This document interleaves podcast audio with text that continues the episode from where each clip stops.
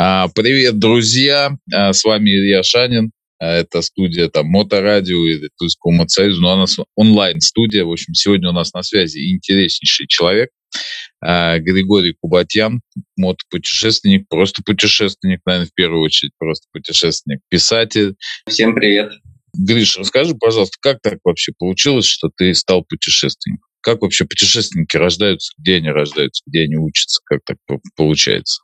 Ну, я не то чтобы прям вот думал, что я стану путешественником, но я в детстве любил, наверное, как все подростки, приключенческую литературу. Жюль Верн, Фенемор Купер, Луи Буссенар, Джек Лондон, О Генри. Ну, в общем, я перечитал достаточно много. Ну, и там, Хердал, конечно. А, а вот когда... Ну, это все было такое немножко сказочное. Это же вот когда-то было прошлым. Как еще взять, поехать. Сейчас невозможно. Uh-huh. А, я так думал. А потом уже в институте, ну это 90-е годы, то есть тяжелые были, бедные достаточно годы, э, денег не было. Ну уже у кого-то были деньги, да, кто-то уже выбирался за границу. И так вот мы, люди попроще, смотрели ничего себе, с завистью, да, человек куда-то съездил, что-то повидал. И очень хотелось. Ну, в институте еще, когда я учился, был студентом, я узнал, что вот люди ездят автостопом. И я ну, начал я сейчас внесу, внесу э, момент, корректировку. Ты родился в Питере, я так понимаю, ну, в, Питере, в Ленинграде, да. в Ленинграде на тот момент, да? И да. учился тоже в Санкт-Петербурге. Да, ну, да. И первый раз ты поехал из Питера, получается, с автостопом по галактике? Нижний Новгород. Нижний Новгород а, я поехал. Нижний Новгород. Я там, э, мои предки оттуда. Я вообще начал с того, что мне стало интересно, откуда мои корни. Mm-hmm. Моя родословная. Вот часть там с Нижегородской области, mm-hmm. материнской, туда поехал сначала к родственникам. Потом э, у меня ну, по линии бабушки предки из, э, из Польши, из Кракова. Так, эта задачка уже посложнее чуть-чуть. Да, была, и да? уже вот там это был год 98 я поехал в Польшу, еще без визы была. Ну, захватил mm-hmm. заодно Словакию, Чехию, Венгрию. Но самое главное, что вот, вот я посмотрел Краков, вот у меня там какой-то из предков был якобы краковским воеводой ну, mm-hmm. Было очень интересно походить, посмотреть. Ну, это также ну, автостопом, да? Э, да, да, это вот еще студенческое время. И в 2003 году э, был такой проект у нас с товарищем, мы путешествовали по горячим точкам с, с миссией мира, мы ратовали за мир. Mm-hmm. Но по пути я заехал еще в город Артвин, это на а, востоке Турции. Там mm-hmm. мои предки по армянской линии, по линии деда. Mm-hmm. На четверть. А, то есть а, фамилия Кубатян оттуда, да? Да, но это вот были армяне, которые жили на территории нынешней Турции. Mm-hmm. И дальше они рассеялись по миру, то куда, ну и вот часть ехала в Россию. Ну вот вопрос э, сразу да. можно задам. С миссией мира. Как ты попал в эту миссию мира? Кто это финансировал? Потому ну, что ну, я, ну, я ее... нам просто в чате э, уже написали вопрос, откуда у него столько денег и времени на столько всего. Я тут опубликовал э, пост Захара Перепина о тебе. Ну, то есть там да. список э, вообще где то был, что то делал, и у людей резонный вопрос, а где вообще деньги у человека берутся на все это, и время, и вообще как бы, как это получается? Ну, время штука творческая. То есть мы можем тратить свое время, как нам хочется. Да? Если мы хотим, мы можем, не знаю, работать в автомойке всю жизнь. И я ничего против не имею. Это благородное дело. Ну, то есть, ну, каждый выбирает. Мы можем прекратить и там, значит, взять там какой-то какую-то другую работу себе взять, или, или вообще не работать, да, там, на сэкономленные деньги куда-то поехать, или зарабатывать по пути. Для меня это была, ну, та же самая проблема, как у всех. Денег, естественно, не было. И поначалу вот я вынужден был просто добираться на попутках. Это потом, ну, я, естественно, искал, а как. Вот я подрабатывал где-то. Сначала я просто дома работал, сколько uh-huh. там много, сколько заработал.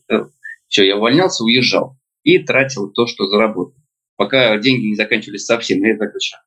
Значит, они уменьшаются, уменьшаются, начинаешь, переходишь на какой-то такой режим, ужимаешься уже там, так, значит, у меня бюджет 2 доллара в день, там, или 1 доллар в день. Ну, тогда еще в Азии, еще там, в Африке э, там, можно было дешево. А в Африку, Азию тоже автостопом ездил? Да, да, это вот uh-huh. конец 90-х, начало нулевых годов. Uh-huh. ну, пока деньги не появились. Как они появились, уже можно было новый придумывать способ. А тогда вот только так. А, ну, это такое, это полубродяжничество. То есть, на самом деле, mm-hmm. ты просто пешком идешь. Ну, нет машин никаких. Ну, просто их физически нет. Ну, идешь пешком, там где-то, может, на каком-нибудь верблюде проедешь или на лошади. Там, на какой-то Если кто-то подвезет, да? Ну, да, да. Ну, с кем-то подружишься, кто-то тебе там поможет, накормит, э, с кем-то, значит, кому-то поможешь тоже. Вместе там где-то сидишь, там где-нибудь в Монголии, пельмени их монгольские лепишь, манты. Ну, то есть, как бы, это такая штука вживаешься в, мест, в местный мир, ты помогаешь людям, тебе помогают, ты где-то застрял, там, ну, может, проработал кому-то. Причем я спокойно относился к деньгам, то есть я мог работать и бесплатно, ну, просто потому что мне было интересно. Uh-huh. Ну, это так вот. Э, и большое количество профессий перепробовал. И рыбаком работал, и где-то и на стройке, и на фермах, и бог знает там где. И там я авокадо собирал, и на страусиной ферме помогал, матросы на Панамском канале работал. Ну вот где-то, наверное... А, ну вот, э, вот эта миссия мира, да. Это уже, уже сколько, уже пять лет, как я к тому времени путешествовал, и я уже искал новых форм, потому что, э, ну ладно, там, по первости, да, просто интересно куда-то поехать, посмотреть, чего стоишь, посмотреть на мир, вот куда-то съездил, ага, вот я вот что-то могу, оказывается. А потом этого уже недостаточно. Потом уже возникает вопрос, ну а зачем? Ты куда-то едешь, ну зачем? Ну я уже там видел какие-то места, страны, достопримечательности людей, уже примерно представляю, чего я могу. Ну, ну как бы дальше зачем? То есть вот это бесконечное повторение, оно уже становится неинтересным. Ну, нужна сверхзадача какая-то.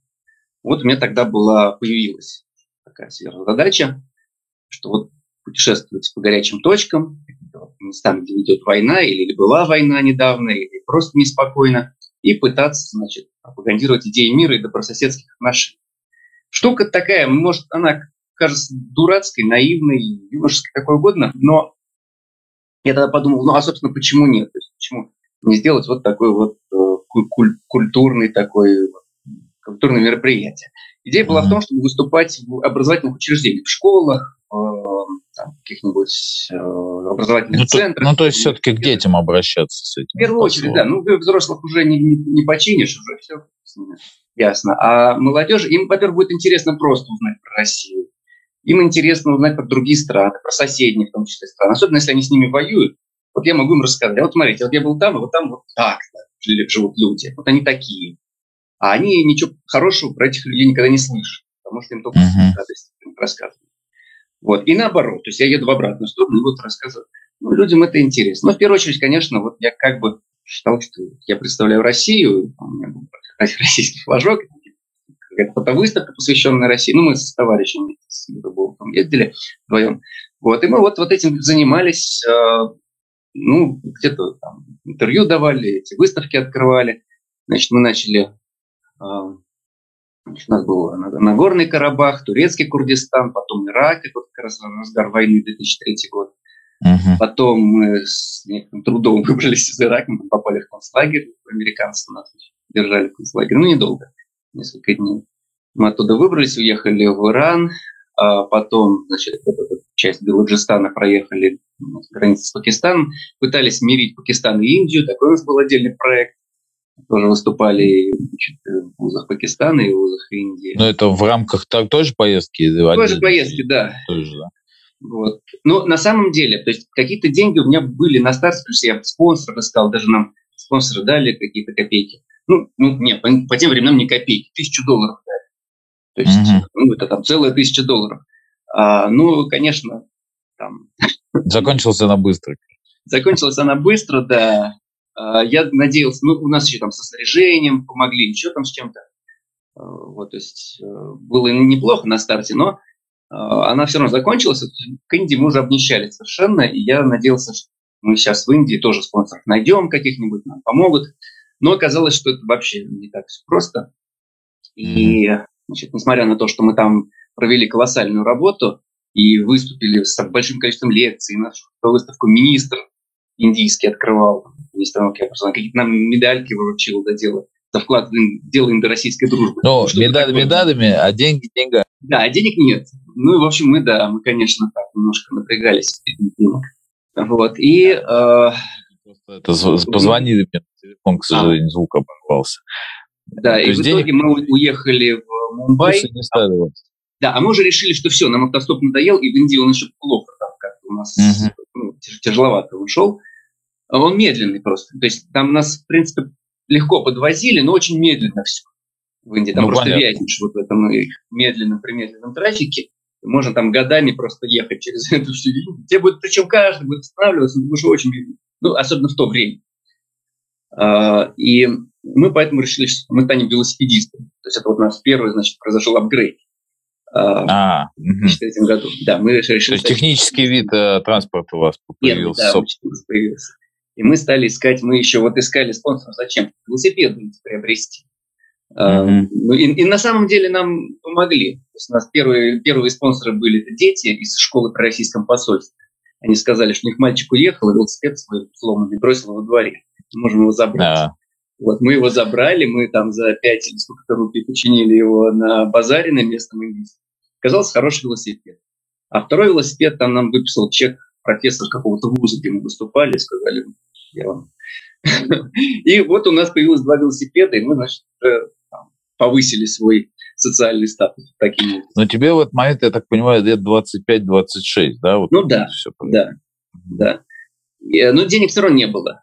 Но мы ну, там понятно. уже придумывали всякую ерунду. То есть а, мы где-то а, где-то в городе Агра, уже обнищав, а я еще заболел, простудился, товарищ мой отправился заниматься фандрайзингом, поиском средств, как коробка была значит, э, для пожертвований. Он с этой коробкой ходил по офисам разных компаний, чтобы э, собрать пожертвования на значит, э, мир между Пакистаном и Индией.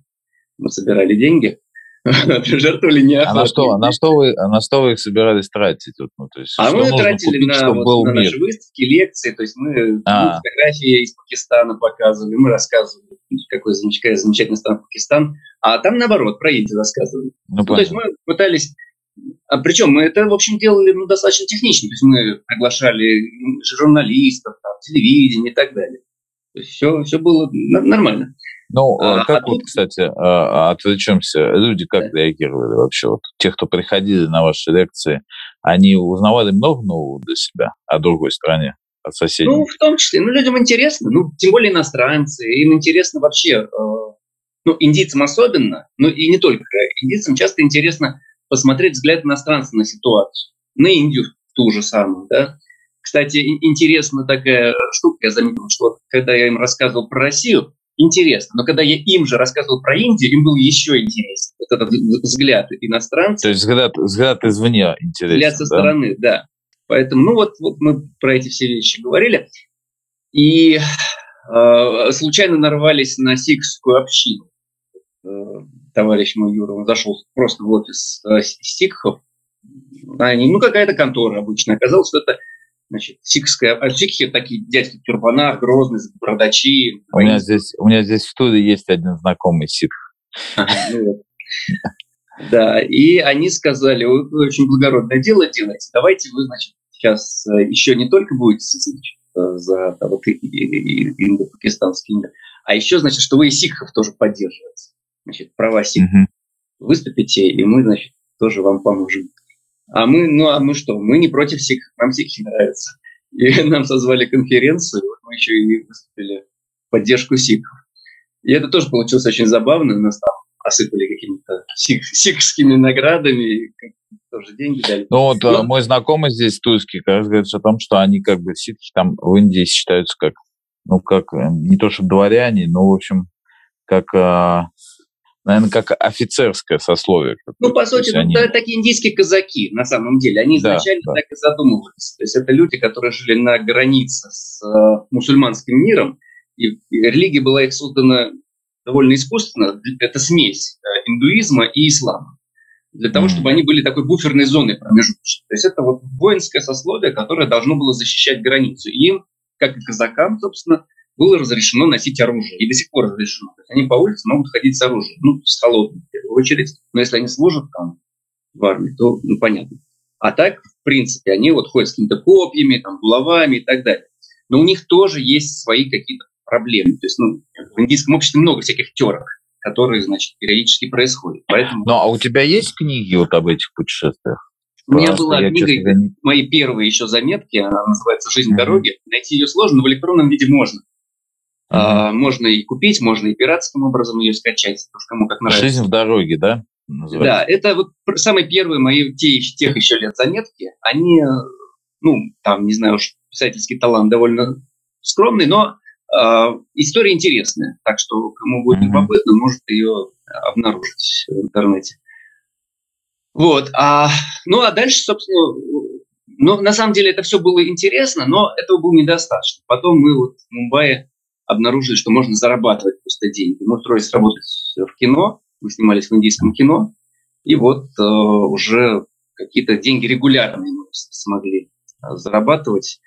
Ну и потом, значит, э, уже разъехались. Товарищ мой поехал в Непал искать встречи с маоистами, а я поехал на Шри-Ланку встречаться с тиграми Тамилы Ламы. Это была такая террористическая организация, которая тогда оккупировала север Шри-Ланки. Mm-hmm. Ну вот мне было интересно с ними а, по пообщаться. Ну вот это я тогда, собственно, пытался стать военным корреспондентом. Ну, то есть ты как бы писал да. некоторые заметки с этих горячих э, точек, да? То есть да, того... писал. Ну, они, то есть они, понятно, что были такие непрофессиональные, любительские, но я, по крайней мере, был живым свидетелем каких-то вещей. Uh-huh. А, ну, в том числе, вот я там, изнутри концлагеря Бугры подписывал, да, э, американский в Ираке, ну, еще какие-то вещи.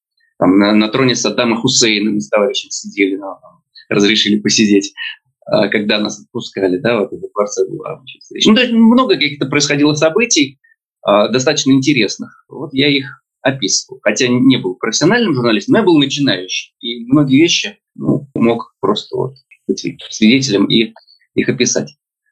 А после Понял. этого 2004 а, давай книжечки, года. а то, я да. боюсь, я, мы не успеем, короче, все обсудить. А, книги про путешествия на мотоциклах. У нас же все-таки мод-сообщество. Как вообще да, так да, получилось, что ты на мотоцикл сел? Потому что я так понял из начала твоей книги, вот, а, «Великий африканский крюк, что в целом ты мотоциклизм не болен. То есть для тебя это просто ну, как вариант передвижения, вид транспорта.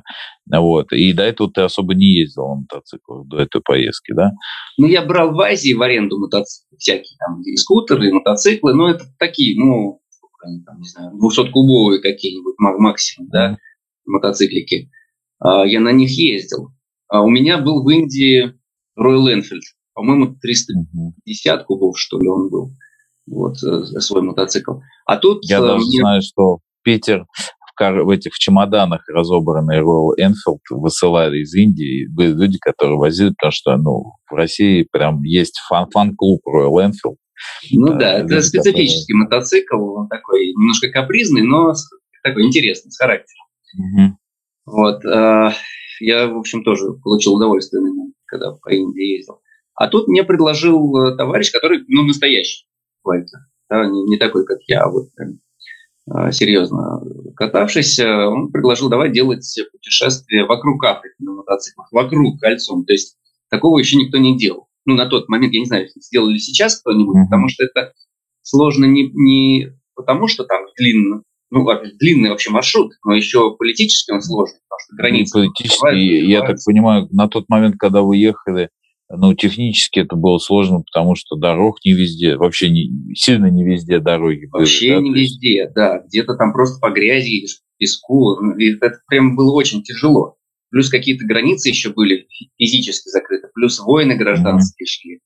А, ну, то есть много всяких было сложностей. Плюс всякие малярии, малярии и прочие вот эти дела неприятные. Ну, малярия нас не зацепила в тот раз. У меня был, в общем, тоже такой... Я уже понял из твоей книги, что у тебя до этого Мэлит э, в Африке была, да? да? То есть предыдущая поездка. Да. Тут, тут более-менее все обошлось.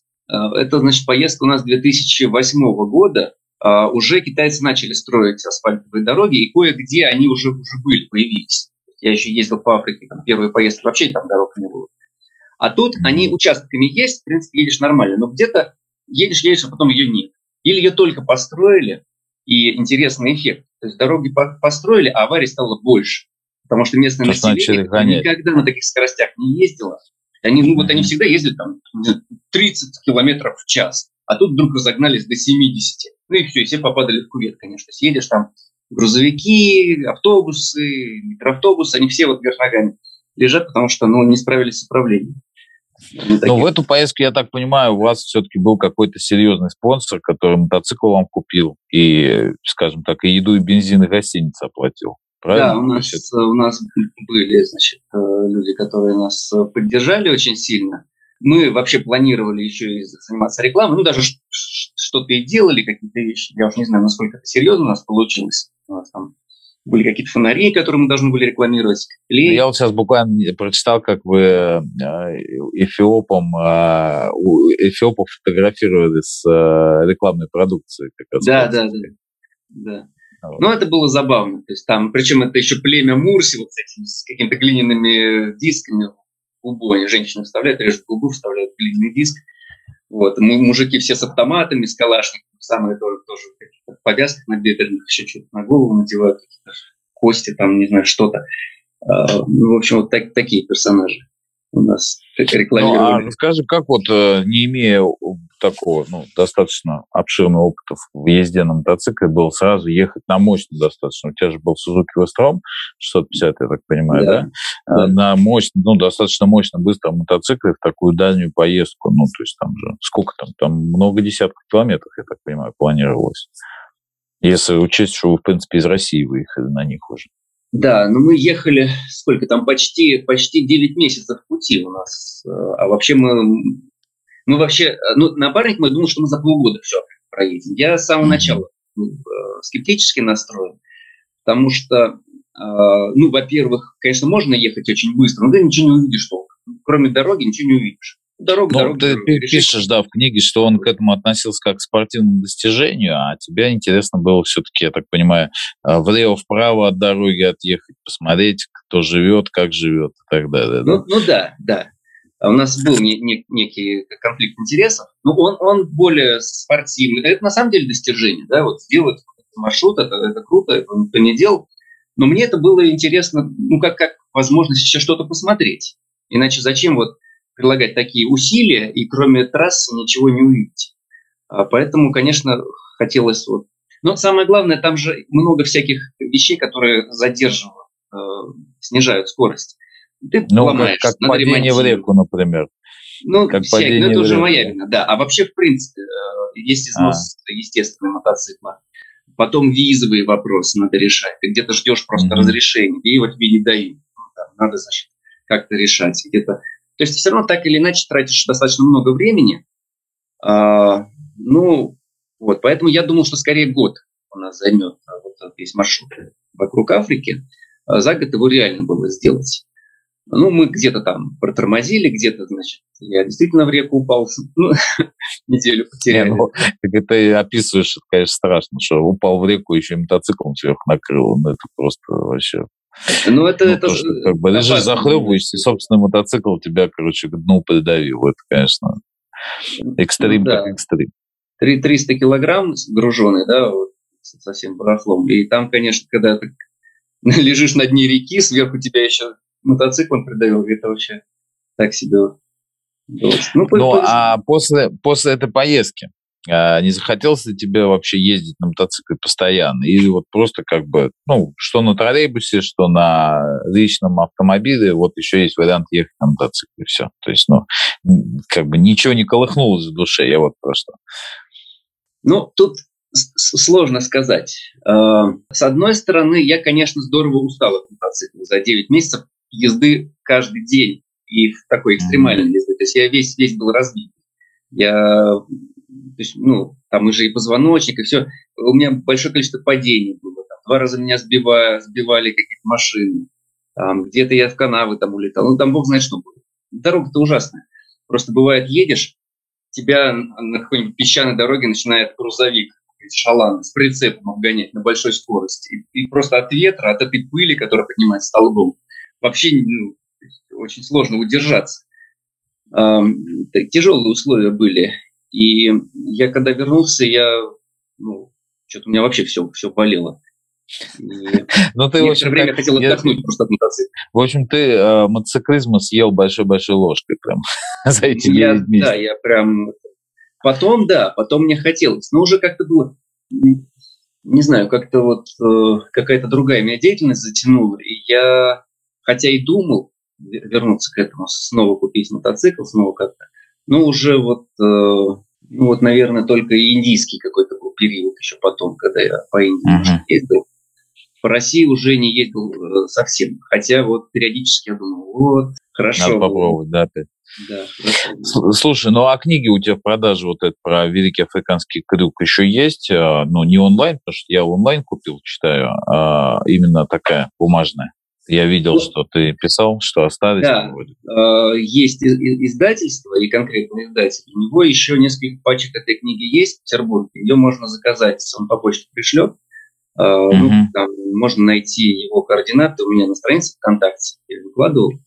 Там, Хорошо, мы, я ссылочку еще 20 30 назад, да. Да, ну то есть эм, она еще есть физически, но уже там это последние книги, потом э, все, больше их уже не будет. Ну, я рекомендую, кстати, друзья, кому интересно путешествовать на мотоциклах, потому что, я не знаю, Григорий, мне тебе очень легко читать, и как бы, ну, вот, э, прям и легко, и при этом э, образы очень заходят, которые ты используешь. То есть, ну, как бы картинки появляются перед глазами, мне кажется, это очень важно. Ну что, будем прощаться, Григорий. Спасибо тебе большое за интервью, спасибо тебе большое за твою позицию вообще и жизненную, и будем тебя читать. Я лично каждый твой пост читаю, мне, честно говоря, очень интересно. Вот. И интересно на части, потому что ну, как бы узнал, что ты путешественник, да еще и мото, и как бы это ну, сближает отчасти. И интересно почитать то, что как бы ты своими глазами вот видел и передаешь. Вот тебе здоровья, творческих успехов Спасибо. обязательно. Вот. И чтобы у тебя реализовывались твои задумки. Спасибо, Лет. Спасибо. Всем счастливо. Вот. Пока.